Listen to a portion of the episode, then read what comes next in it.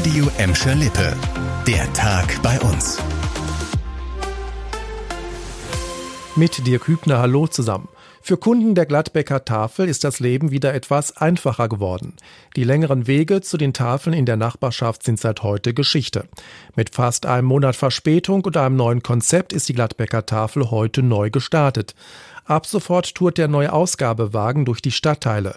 Erste Station war heute der Marktplatz in Brauk. Das neue mobile Tafelangebot kam bei dieser Kundin gut an. Das ist eine super Idee. Man hat nicht mehr die weiten Wege. Ich müsste jetzt bis nach Gladbeck hoch, weit hinter der Innenstadt und das schaffe ich bei Wind und Wetter sowieso nicht. Trotz Energiekrise und Inflation konnte heute noch nicht von einem Ansturm gesprochen werden. Nur wenige Kunden standen vor dem Ausgabewagen. Das wird aber wohl nicht so bleiben, sagte uns Organisator Wilhelm Walter vom Deutschen Roten Kreuz. Wir gehen davon aus, wenn sich das auch rumsprechen sollte in Gladbeck, dass die Tafel jetzt mobil ist, dass wir mehr Zulauf auch haben von den Bedürftigen, die auch anspruchsberechtigt sind. Davon gehen wir stark aus.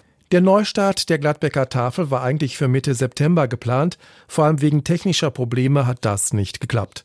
Versorgt werden bedürftige Gladbecker ab sofort durch einen Ausgabewagen und nicht mehr an einer zentralen Stelle.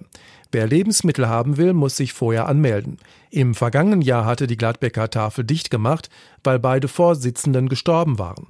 Kunden mussten seitdem auf die Tafeln in Bottrop, Gelsenkirchen und Dorsten ausweichen. Sie sind Symbole der Energiewende auch bei uns, Windräder. Jetzt gibt es eine interessante Statistik dazu. Die Dichte an Windrädern bei uns ist in Bottrop mit Abstand am größten.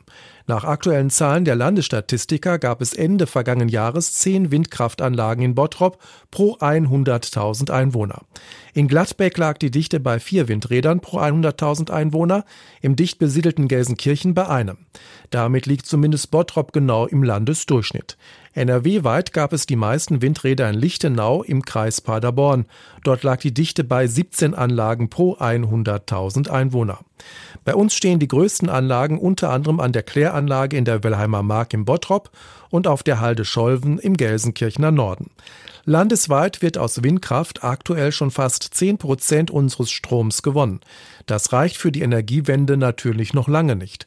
Der Landesverband Erneuerbare Energien hat gerade erst kritisiert, dass der Ausbau von Windrädern in NRW zu langsam vorangehe.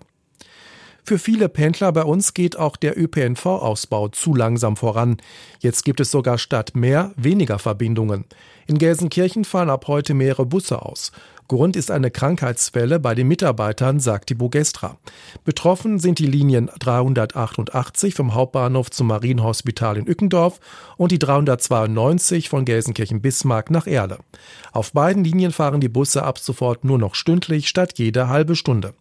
Der eingeschränkte Fahrplan gilt laut Bogestra bis zum 25. Oktober. Auch die Festische musste schon auf viele Krankmeldungen reagieren. Im gesamten September wurde nach einem Notfahrplan gefahren. Acht Buslinien, unter anderem in Bottrop und Gelsenkirchen, wurden sogar komplett gestrichen. Das war der Tag bei uns im Radio und als Podcast. Aktuelle Nachrichten aus Gladbeck, Bottrop und Gelsenkirchen findet ihr jederzeit auf radio und in unserer App.